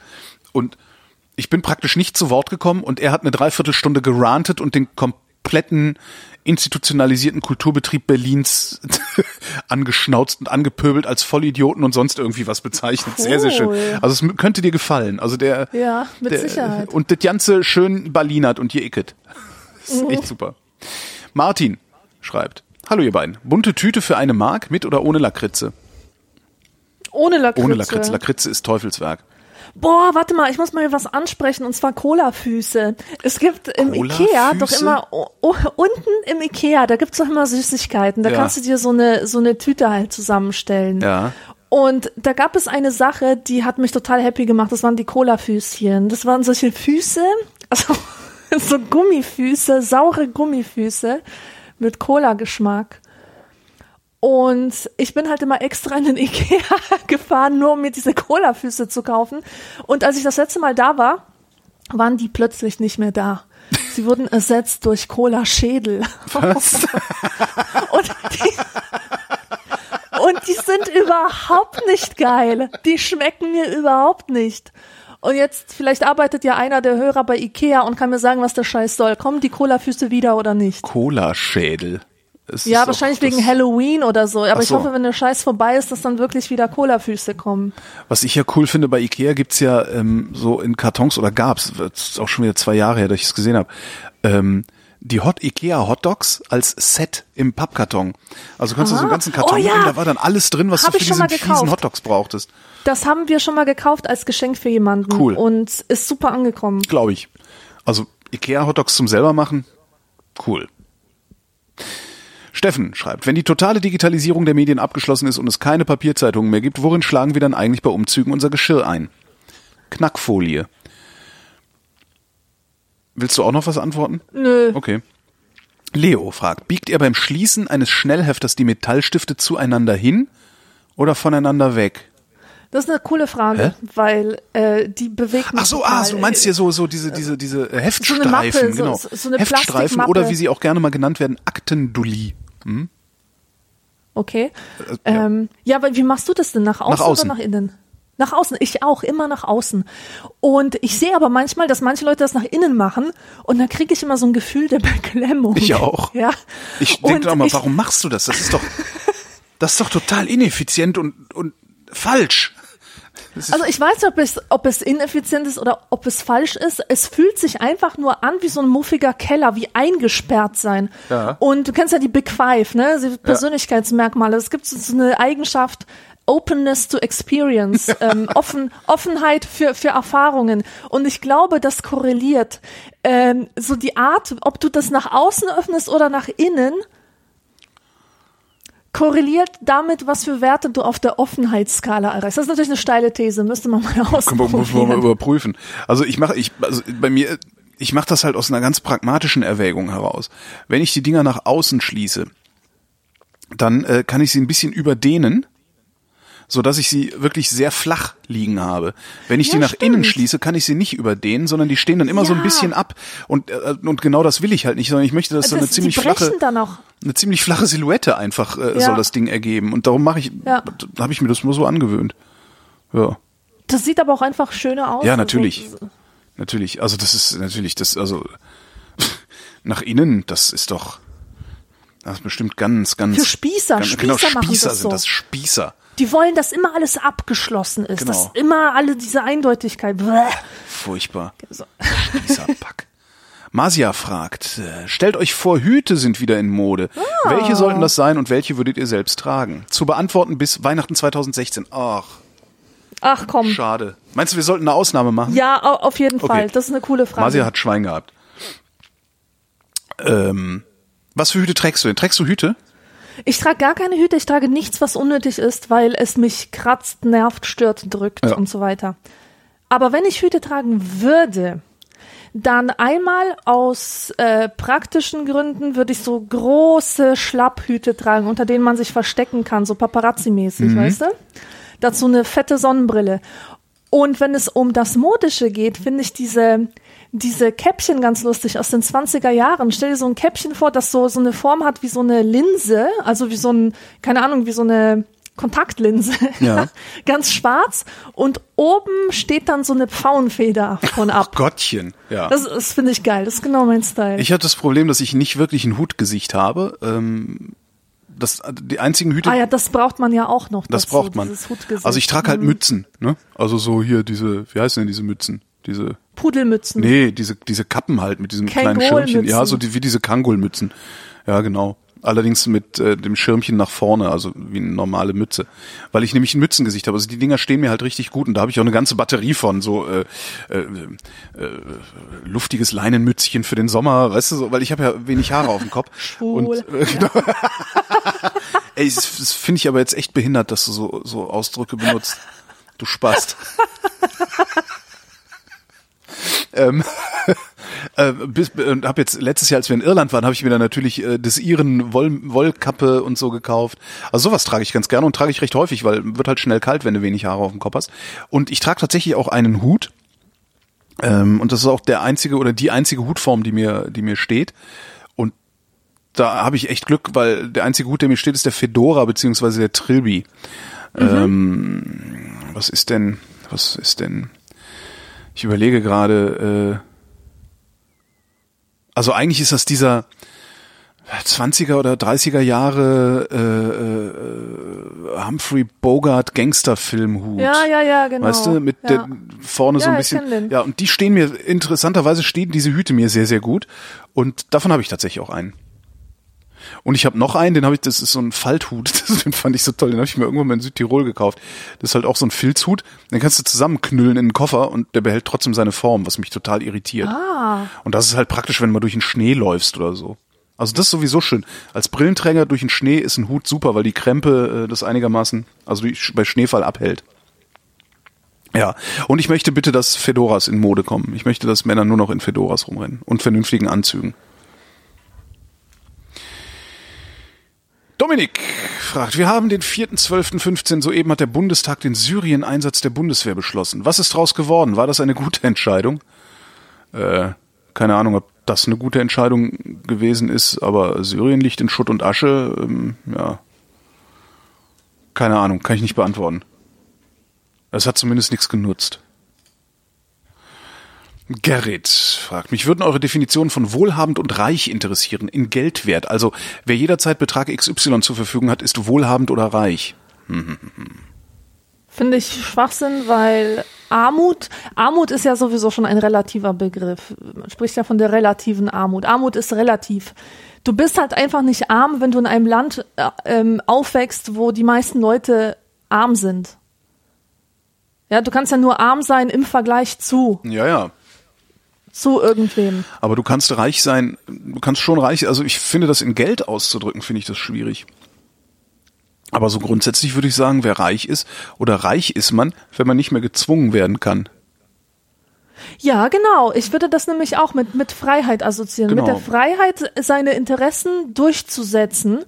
Äh, also äh, auch gegen den Widerstand von etwas. Das ist ja auch die Definition von Macht, so nach Ma Max Weber. Mhm. Aber Macht ist ja auch etwas, das Geld dir verleihen kann. Ja, wobei dazu brauchst du dann ja schon wieder ziemlich viel Geld, weil du damit auch andere steuern kannst. Also ich bin dann eher schon an dem Punkt, wo ich sage, naja gut, wenn ich, und das kann man dann zumindest für 2017 in der Bundesrepublik Deutschland, kann man das auch in Geld messen, äh, wenn ich eine Million hätte, wäre ich reich, weil dann könnte ich nicht mehr dazu gezwungen werden, irgendwas zu tun, um meinen Lebensunterhalt zu verdienen. Also ist für dich eine Million so dieser Betrag, weil der Typ, der will ja den Betrag wissen. Ja, dann würde ich sagen, dass das ist zumindest ist es wohlhabend. Reich ist dann natürlich ja reich. Also wohlhabend wäre wahrscheinlich eine Million. Reich wäre, wenn ich 100 Millionen hätte, um andere damit zu steuern auch, um andere nach meiner Pfeife tanzen zu lassen. Aber das will ich ja gar nicht. Ich will ja einfach nur, dass niemand mich nach seiner Pfeife tanzen lassen kann. Und dafür brauchst du auch, wenn du bescheiden genug bist, reicht dazu in Deutschland auch eine halbe Million. Ja. Aber ist schwierig. Also, ja. Reich sind, und reich sind halt die, die mehr haben, als sie brauchen. So, jetzt kann man natürlich sagen, aber ich brauche einen Ferrari. Nein. Du brauchst Fortbewegung von A nach B. So, alles andere ist halt Luxus. Also, ist halt, aber so gesehen gibt's mit Sicherheit auch genug Leute, die, die sagen würden, äh, ich sei reich. Ja, einfach weil du weil nicht ich Konsum Minus bist, je, genau, jeden und weil, ja, Monat weil ich, oder so. Auch weil ich äh, einfach, ich hatte drei gute Jahre äh, gehabt und habe dadurch sehr geile Konsummöglichkeiten. Daran macht sich das ja leider auch fest, also ob du Konsummöglichkeiten hast oder nicht. Was ich eigentlich ein bisschen tragisch finde. Ja. Weil der ganze Scheiß, den ich mir so kaufe oder gekauft habe vor allen Dingen, der hat mich auch nicht glücklicher gemacht. Tja. Nächste Frage. Matthias. Nee, Matthias. Äh, Nächste Frage. Robert. Ich muss gestehen, dass ich einige Mails an euch vergessen habe zu schreiben, da, deshalb hier so lange wieder eine Frage von mir. Der Robert wäre erfreut über die Kundgabe eurer werten Meinung zu der Frage, wann ging es euch mal so richtig gut? In letzter Zeit oder so allgemein? Schöne Grüße vom Nikolaustag unter Palmen auf Magnetic Island. cool. Wann ging es mir mal so richtig gut? Mir ging's letztens gut, als ich einen kleinen Trip nach Leipzig gemacht habe. Das war absolut super. Weißt du, wo ich war? Ich war in Helmstedt. Sagt ihr das was? Klar. Helmstedt Ja, Marienborn? sicher. Alte Ja, Transitstreckenübergang. Hm. Ja, genau, genau. Und äh, ich fand das super cool. Also ich hatte da so einen Vortrag wieder vor den Vertriebenen. Passiert ja hin und wieder mal, dass, dass man auch mal sowas machen muss. Und äh, das fand halt in Helmstedt statt. Und da dort schon diese Gedenkstätte war, habe ich mir gedacht, warum nicht mal besuchen? Ich meine, das ist ja schließlich ein historischer Ort, auch für mich. Wir sind über diesen Grenzübergang rüber. Und ähm, warst du schon mal in dieser Gedenkstätte? Ja, aber ist lange her. Ja, äh, auf jeden Fall, mich hat eins total fasziniert, ähm, dass ich als Kind tatsächlich gedacht habe, boah, das ist ein Palast aus gleißendem Licht. Das ist das Tor zum Paradies, weil mir diese ganze politische Ebene komplett nicht bewusst war. Hm. Meine Mutter hat zwar gesagt, ja, da wird auf Menschen geschossen und so, aber das habe ich nicht mit diesem Grenzübergang an sich ähm, assoziiert, sondern mit irgendwelchen Zäunen, die sich da so äh, durch die Landschaft schlängeln. Ja, für mich war das einfach ein, ein, ein äh, Palast aus gleißendem Licht und das war so krass, diese Leuchtstoffröhren zu sehen und sich wirklich bewusst zu machen, die sollten dich durch leuchten. Das war ein Mittel der Unterdrückung. Ja. Das war nicht geil. Also das fand ich eine das interessante Das war alles andere als geil, da durchzufahren. Ja, ich habe das zweimal genau. gemacht. Ja. Ja, und äh, die, also auch mein Vater sagte, ist froh, dass du das nur einmal machen musste und danach nie wieder, dass es dann die, vorbei war. Diese unfassbare Arroganz dieser Grenzbeamten, die werde ich nie ja. vergessen. Also das ist wirklich Aha. so, dass ich mir dann auch äh, wirklich zur, zur, als die Mauer gefallen ist, habe ich mir auch gedacht, so, ey, hoffentlich gehen diese Arschlöcher allesamt vor die Hunde auf irgendeine Art und Weise. Dies, das war, das war wirklich ekelhaft. Also es war einfach so, wirklich so diese, diese Arroganz des untergeordneten oder nachgeordneten kleinen Beamten, der jetzt einmal in seinem Leben Macht hat und die richtig heftig ausnutzt. Ekelhaft. Ja, richtig ekelhaft, ganz genau. Also naja, auf jeden Fall. Naja. Also ich war halt an diesem an diesem schrecklichen Ort. Das Wetter was, war, war wunderbar, aber davor war ich halt in Leipzig und Leipzig war richtig geil. Wirklich, ich weiß nicht, wer aus Leipzig kommt von den Hörern und so, aber ihr lebt in einer wunderbaren Leipzig Stadt. Leipzig ist toll, ja. Ich ja. find's einfach nur total super. Wir hatten ein Airbnb in einem totalen Assi-Viertel und zwar in Volkmarsdorf oder so mhm. ähnlich. Ähm, das ist so die Bronx von Leipzig, so wie ich das verstanden habe. War es wenigstens billig? Äh, da geht's so eine ja, es war billig und es war cool, weil du hast dich wirklich wie in der Bronx gefühlt. Da gibt's halt diese Altbauten ja. und ähm, die sind halt teilweise total entkernt. Die stehen da leer rum und dann kommt wieder ein Haus, was, was geht. Und dann kommt wieder, wieder so was Ausgebombtes. Und ähm, parallel zu der Straße, wo wir gewohnt haben, führte die Eisenbahnstraße. Und die gehört mit Ratingen West so zu den so, sozialen Brennpunkten in Deutschland. Es ist wirklich eine krasse Straße. Du gehst da durch und denkst, du bist in einem arabischen Land. Ständig, also alle Frauen mit Kopftuch, dann so diese, diese Männer mit diesen langen Gewändern, weißt ja. du? Mit diesen Kitteln. Kaftan. Die, die, halt, ja, diese Kaftane, ganz genau. Wo ich ganz dann auch genau. mal denke, mein Gott, so kann man doch nicht rumlaufen. Und als nächstes denke ich, aber eigentlich voll geil. Ey, jetzt schmeißt du nur so ein Ding drüber, alles andere ist egal. Hm. Ja, ist ziemlich cool, gell? Eigentlich ist es ja, ziemlich und, cool, ja. Ähm, diese Gegend ist halt bekannt für, für Bandenkriege, für Messerstichereien, für Schießereien, oh, Prostitution, Drogen etc., Heroinabhängige, Heroinspritzen liegen darum. Aber ich fand's voll geil da. Also, weißt du, ich habe davon jetzt nicht so, ich habe diese Gefahr gar nicht gespürt. Ähm, das ist ein aufregendes Viertel ähm, insofern, als dort äh, immer mehr so junge Akademiker einziehen und kleine Kneipen aufmachen. Das Aha. heißt, es kommt jetzt zu so einer Durchmischung und die Kriminalität äh, nimmt auf auch mit den Jahren immer mehr ab. Ähm, aber was ich wirklich ein Highlight fand, ich war im Leipziger Zoo. Das ist der beste Zoo, in dem ich je gewesen bin. Ich war schon in vielen Zoos. Ich bin mhm. nämlich Zoo-Fan. Ganz toller Zoo. Ihr müsst da Macht man sich damit nicht unbeliebt, wenn man sagt, dass man Zoo-Fan ist? Sind Zoos nicht äh, so das zweitböseste nach dem Zirkus? Ah, der Zirkus ist böse, aber Zoo mittlerweile nicht, nein. Früher mag das wirklich so gewesen sein, aber in Zoos sind mittlerweile viele bedrohte Tierarten tatsächlich, die dort eine äh, viel längere Lebensdauer haben, hm. weil sie eine gescheite medizinische Versorgung genießen beispielsweise, ja. Ähm, und ich mache das halt immer fest, ob ein Zoo ein guter Zoo ist oder nicht, daran, wie ich die Tiere einschätze, wie sehr sie genervt sind von den Menschen.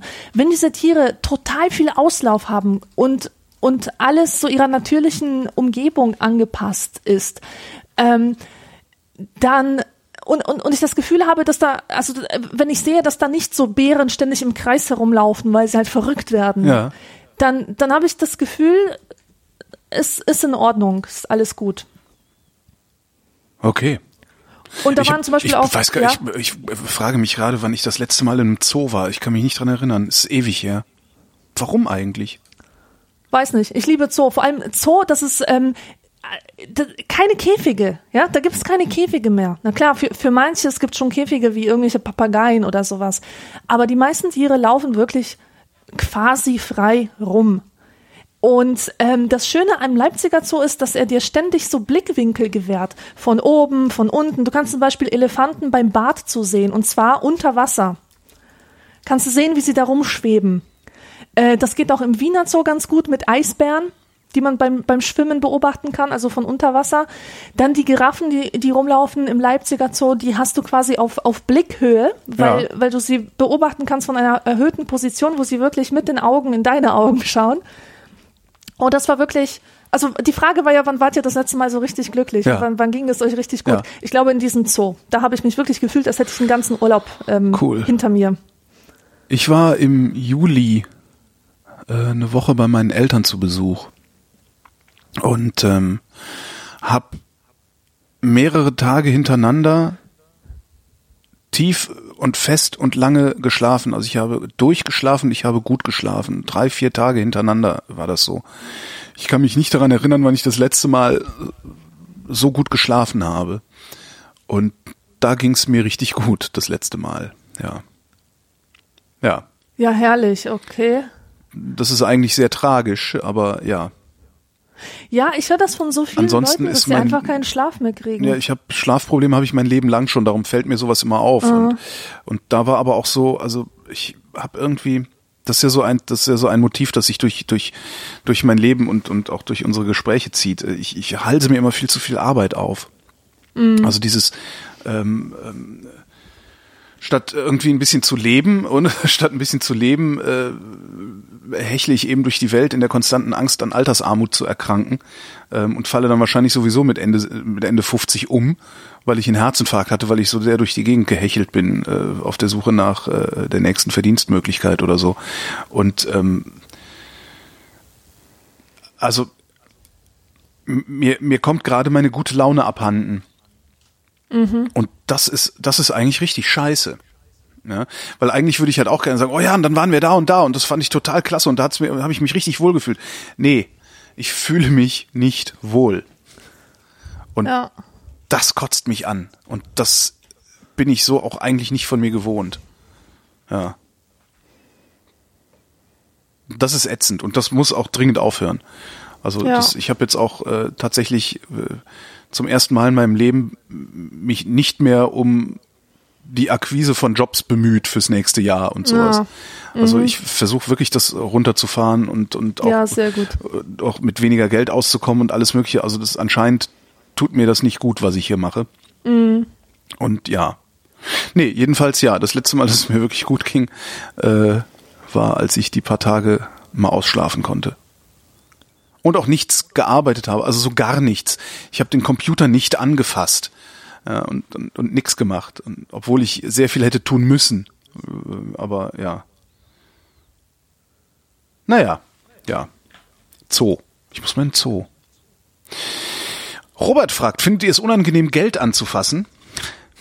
Ja. Immer dann, wenn mich jemand danach fragt, fällt mir auf, dass es ich es eigentlich unangenehm finden sollte, ja. Hm? Ja, ich hab, weißt du, Stimmt. ich, ich arbeite ja täglich mit Geld. Ah ja, im Buchladen, genau. Und seit ich weiß, wie meine Finger dann stinken, Ah. seit ich mal daran gerochen hab, wasche ich sie mir alle halbe Stunde. Oha. Ja, für, Also es ist äh, echt widerlich. Das, das muss man mal erlebt haben. Also man muss sich wirklich darauf, man muss sich mal kurz darauf konzentrieren, was man da in die Hand nimmt. Und dann entwickelt man einen Ekel. Ich bin auch sehr sorglos damit umgegangen, viele Jahre lang. Geld war einfach Geld. Weil mir einfach nicht bewusst war, dass das tatsächlich durch die verschiedensten und durch sehr, sehr viele Hände Das geht. ist, eigentlich ist es halt eine abs absolut keimige Angelegenheit, ja. Absolut, ja. Und es gibt mittlerweile, habe ich gehört, so Bäckereien, in denen ähm, die Verkäufer gar nicht mehr mit Geld hantieren, sondern du hast so Bezahlautomaten, ähm, Automaten, Ja. weißt du? Du gehst halt zum Bäcker, sagst, was du haben willst und dann musst du in den, in den Automat das zu bezahlende schieben. Cool, finde ich cool. Also finde ich super, weil dann in anderen, in anderen Bäckereien haben sie dann irgendwie an einer Hand so einen Gummihandschuh, mit dem sie dann die Ja. Brötchen nehmen und wenn sie dann aber gerade mal in Gedanken sind, nehmen sie halt mit dem auch das Geld. Ja, ja. eben, eben, das ist es halt. Ja. Ja, eigentlich ja. Es ist eig- eigentlich, wenn man, ja, es ist eigentlich der beste, der beste Grund dafür, Bargeld abzuschaffen, beziehungsweise eine Option zu schaffen, nicht mit Bargeld bezahlen zu müssen. Das wäre ja schon okay. Ja. Oder halt sich ständig die Finger waschen, ja. Naja. Jetzt habe ich das wieder im Kopf tagelang mit dem Bargeld. Scheiße.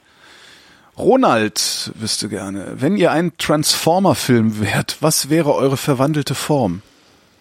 Äh, Erklärung. in den. Filmen scannen die Transformer irgendwelche Fahrzeuge oder technischen Geräte und konnten sich dann in diese verwandeln, um sich gewissermaßen vor den Menschen zu verstecken bzw. unerkannt zu bleiben. Hm. Ja, vermutlich irgend so ein Auto, was keiner haben will, so ein Dacia oder so. Stehst halt am Straßenrand rum, guckst, guckst irgendwie, kriegst alles mit, aber keiner geht dir auf den Sack. Weißt du? Muss ich mich in ein Auto verwandeln? Kann ich mich nicht auch in so eine Waschmaschine verwandeln? Klar, aber dann sowas? stehst du halt die ganze Zeit im Keller rum und schüttelst dich. ja, Das ist halt auch auch irgendwie. So ja. Wo ist denn Alexandra? Ja, wo soll sie schon sein? Brrrr. Ich Nee, will aber, nicht. Aber ich habe Transformers nicht, also das sagt mir zu wenig wahrscheinlich, um da jetzt eine schlaue Antwort zu geben. ja. Matthias fragt, warum ist der Geschmack von Nudeln abhängig von ihrer Form? Äh, ja, weil das Auge immer mit ist. Und äh, weil Struktur, es geht ja auch um Struktur. Struktur, ist total wichtig. Ja, die Struktur von Lebensmitteln. Klar. Ich kann zum Beispiel Bananen nicht essen. Ich finde die Struktur total widerlich, aber für ich habe nichts gegen Bananengeschmack. Ganz im Gegenteil, den Geschmack mag ich total gern. Mhm. Aber ist, ich überlege gerade, ist der Geschmack von Nudeln tatsächlich von der Form abhängig? Vielleicht äh, liegt das auch daran, dass verschiedene Nudelformen eine andere Art haben, Soßen aufzunehmen. Das- Wenn du zum ja, das natürlich. Röllchennudeln hast, da bleibt die ganze Soße drin hängen, dann ist das total soßenreich, Ja. so vom Geschmackserlebnis her. Das stimmt. Also das, da, da würde ich sagen, dass okay, da, da, da würde ich mitgehen. Aber ob die einzelne Nudel, also da müsste man jetzt tatsächlich mal Kochversuche machen, ob die pure Nudel abhängig von ihrer Form einen anderen Geschmack hat. Ich wage das Nur ehrlich gesagt ein bisschen zu bezweifeln. Also Nur ja, subjektiv, also ganz bestimmt nicht äh, so o- objektiv ja, halt. also ich vermute Das auch, ist dass ja das das, so ein das gleiche Zeug. ja. Ja, ja, ja. Aber muss, muss man mal ausprobieren. Aber das ist halt alles so viel Arbeit. Christoph fragt, kann man noch Bauch- bzw. Hüfttaschen tragen? Gegenfrage, Christoph. Konnte man je Bauch- bzw. Hüfttaschen tragen? Antwort, nein. Oh, hast deinen Kopfhörer ganz schön laut. Kann es sein? Ich habe mich gerade selber gehört. Was? Ich habe mich Was? gerade selber Ich? gehört bei dir. Hast du einen Kopfhörer laut? Ja, ich habe Ah, den laut, ich mache den ein bisschen leiser. So, jetzt geht's. Ähm, na, also ich finde diese diese Bauch- und Hüfttaschen, ich finde das eine, das ist das. Es gibt so Sachen, die finde ich, die empfinde ich als als also ich, ich entspanne diesbezüglich ja doch sehr stark, ne? So äh, modische Fauxpas und so ähm, versuche ich oder das gelingt mir meistens auch, das einfach auszublenden und zu denken, okay, jeder Jack ist anders. Ich finde zwar, dass das total scheiße und schlimm aussieht, wie du rumläufst, aber mein Gott, das tut mir ja nicht weh, es schränkt mein Leben nicht ein, also mach. Klar, wenn das jetzt irgendwie so also es gibt halt Leute, die laufen so rum, dass es mein Leben durchaus einschränkt, weil ich nicht anders kann, als hinzugucken. Äh, aber diese Bauchtaschen, am besten noch bei Männern, ja, das, also, das geht doch nicht. Das ist doch wie Socken in Sandalen zu tragen. ja, das ist grauslig. Das, nee. Nee, so nicht, Christoph. Schmeiß mal deine Bauchtasche weg. Aus Österreich, Grüße aus Österreich. Ja, da trägt man sowas natürlich. oh, Mr. B, der, ach, das ist wahrscheinlich wieder Björn, oder? Ich bin nicht sicher. Äh, fragt, was ist der schlimmste Geruch, den es gibt? Obdachlose. Was natürlich eine scheiß Antwort ist, aber Ja. der, der Geruch, den du mir mal Die, beschrieben die hast. S-Bahn-Stinker, ne? Diese Ammoniak, Ja. Ammon, also Genau. Ammon, also alter Urin, frischer Urin, Alkohol, Schweiß, stockige Klamotten. Ja, das ist schon schlimm. Schlimmer ist noch ähm, Durian, die Stinkfrucht. Das ist wirklich ein krasser Geruch, den der ist auch ich kann, könnte den auch nicht beschreiben und Verdun, Schlachtfeld Erster Weltkrieg.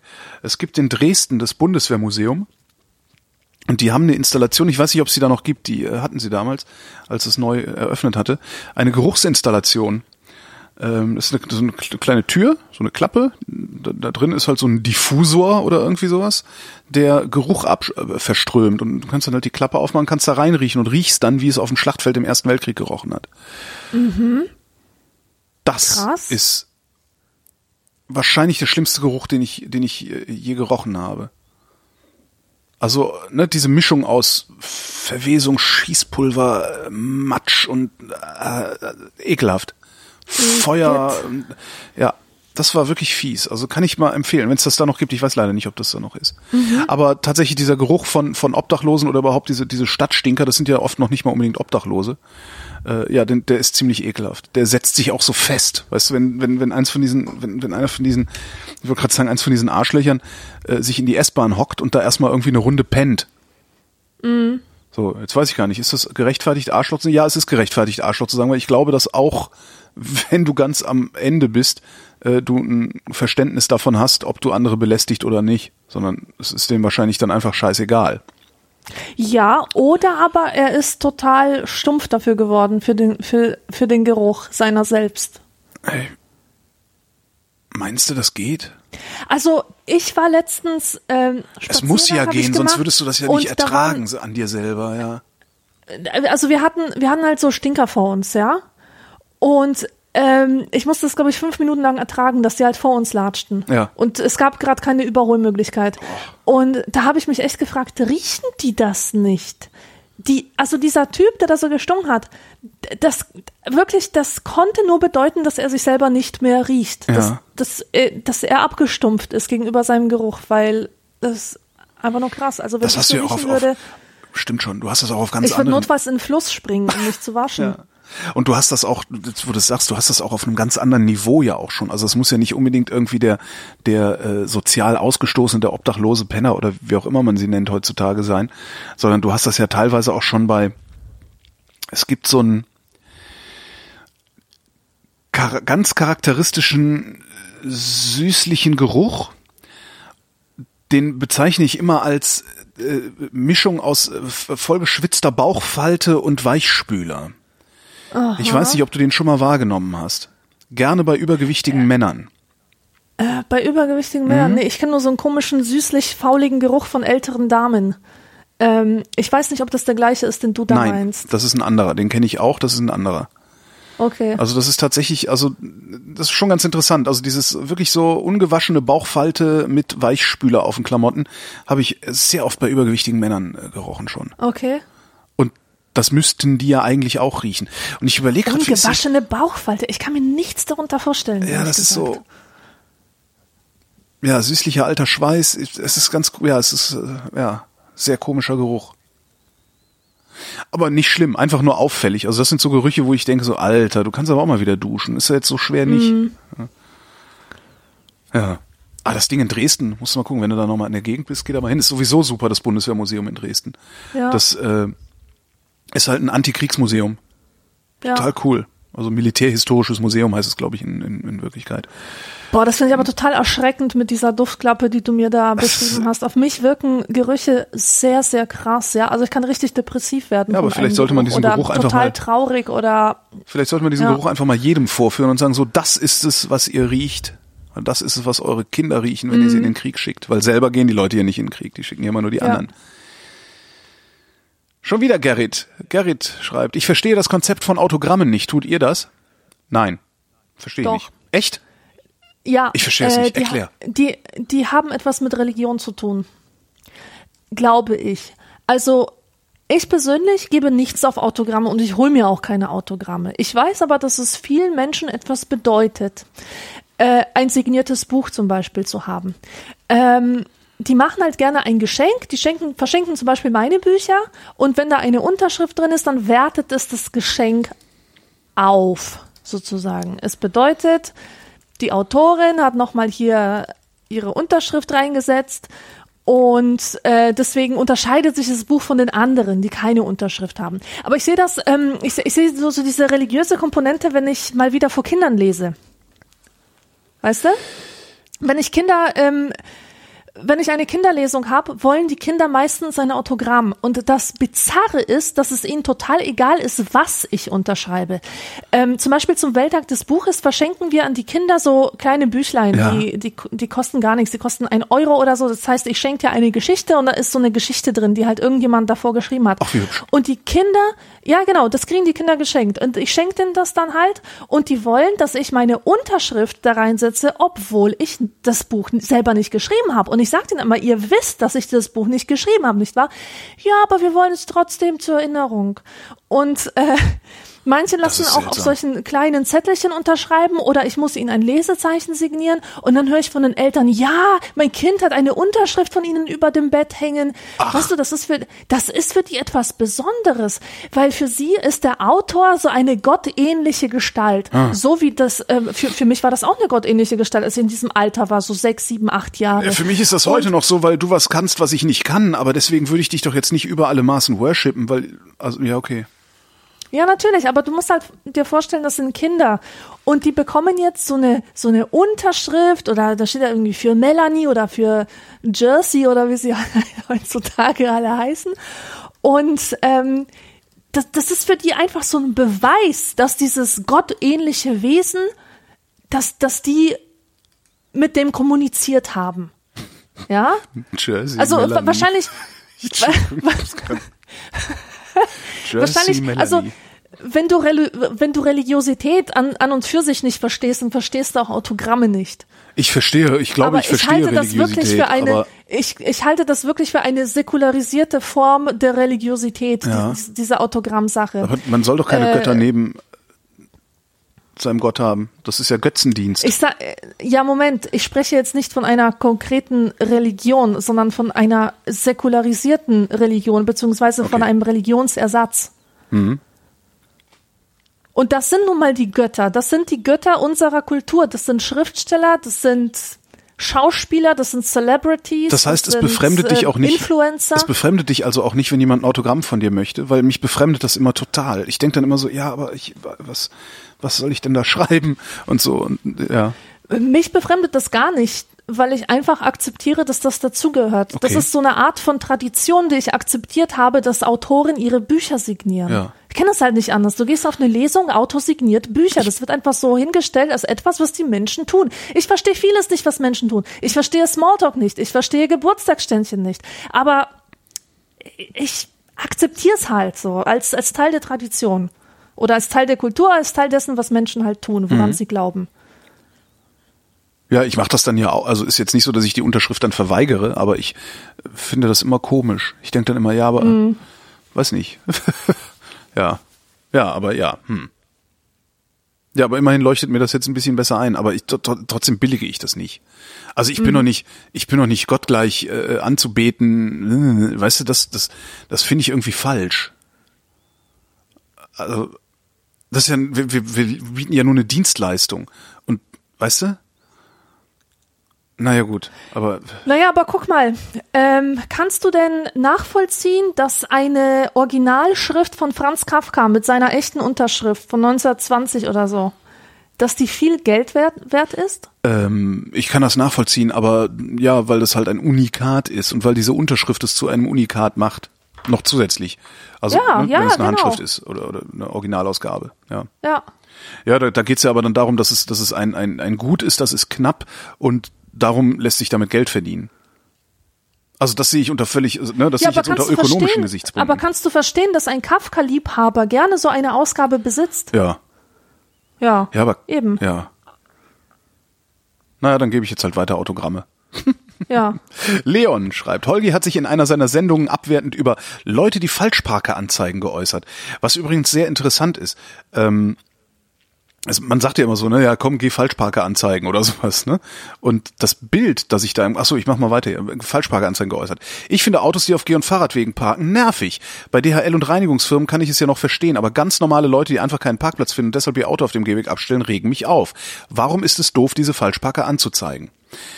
Lieber Leon, liebe alle, es ist alles andere als doof, diese Falschparker anzuzeigen. Wer falsch parkt, gehört dafür bestraft. Und zwar richtig heftig und ständig, weil das nämlich überhand nimmt. Dieses Ich bin nur mal eben Brötchen holen und parke dafür die Busspur, die Radspur äh, oder Boah, die, ja. Fuß, die Fußwege zu.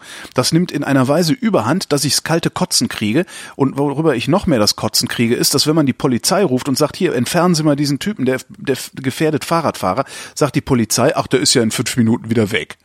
So, ich finde Falschparkeranzeigen total super und richtig und jeder sollte es machen. Sonst hört das nämlich nie auf. Und das sage ich als Autofahrer. Ja? So, solange ich weiß, dass mir nichts passieren kann, ist mir scheißegal, wo ich mich mit meiner Karre mal eben hinstelle. Ja, Wenn es aber jedes Mal ein 50er kosten würde oder sowas, oder meinetwegen auch nur ein 20er, dann würde ich halt die drei Meter oder drei Minuten zum Parkplatz laufen. Solange das das nicht kostet, solange ich machen kann, was ich will, werde ich machen, was ich will. Sage ich als Autofahrer. So, zeigt alle Falschparker an. Wenn ich sage Falschparker anzeigen, dann habe ich ein, ein ganz bestimmtes Bild im Kopf. Und das ist das Bild, ähm, das habe ich tatsächlich erlebt, einer alten Frau, die im ersten Stock ihrer Innenstadtwohnung auf einem Kissen gelehnt im Fenster liegt und darauf wartet, dass irgendetwas, dass eine Ordnungswidrigkeit oder das, was Ja. sie für eine Ordnungswidrigkeit hält, passiert, um dann aus dem Fenster raus für Ordnung zu sorgen. Das ist so der klassische Falschparker-Anzeiger. Und ich glaube, das ist ein Bild, das aus einer Zeit kommt, in der es noch wesentlich weniger Fahrzeuge gab und in der mal eben die Karre irgendwo hinzustellen noch nicht so ein großes Problem war. Ähm, ja, nee, ja. Es ist, ist interessant, interessant finde ich die Frage, weil ich da schon jetzt schon länger drüber nachdenke über dieses Motiv. Dieses, ja, ja, komm, Falschparker-Anzeiger, was eigentlich, äh, Schimpfwort ist zu viel, aber was eigentlich so, eine, so, ein, so ein Diss ist, so eine leichte Abwertung von anderen, die ich mein Leben lang benutzt habe, aber eigentlich gar nicht benutzen will, weil ich es eigentlich richtig finde, Falschparker anzuzeigen. Und das wiederum sage ich auch als Fahrradfahrer. Also als Fahrradfahrer und Fußgänger sage ich, zeigt um Himmels Willen Falschparker an. Als Autofahrer sage ich, sonst hören wir damit nie auf. Und es ist wirklich kein Problem. Und wer meint, dass er, ja, irgendwo muss ich ja stehen, der soll sich dreimal überlegen, ob er überhaupt, überhaupt mit dem Auto hätte fahren müssen. Gerade in der Stadt. So. Und Nächste jetzt Frage. müssen wir Schluss machen. Echt? Jetzt müssen wir Schluss machen. Schau mal auf die Uhr. Oh. Oh, ja, dann kommt jetzt die obligatorische Höflichkeitsfrage von Esurel. Wie geht's uns denn heute? Gut geht es uns. Es ist ein sehr warmer Herbst Das stimmt. und ich muss jetzt gleich noch arbeiten, aber das kriege ich auch schon über die Runden. Äh, ja, mir, äh, da habe ich ja eben schon gesagt, mir geht es auf so einem, also so unterliegend nicht wirklich gut. Aber es geht mir gut, denn ich habe letzte Nacht ganz gut geschlafen ähm, und das Wetter ist schön und äh, ja. Alexandra, vielen Dank. Auch dir, Holger, vielen Dank. Und euch vielen Dank für die Aufmerksamkeit. Äh, Bis zum nächsten Mal. Bis zum nächsten Mal.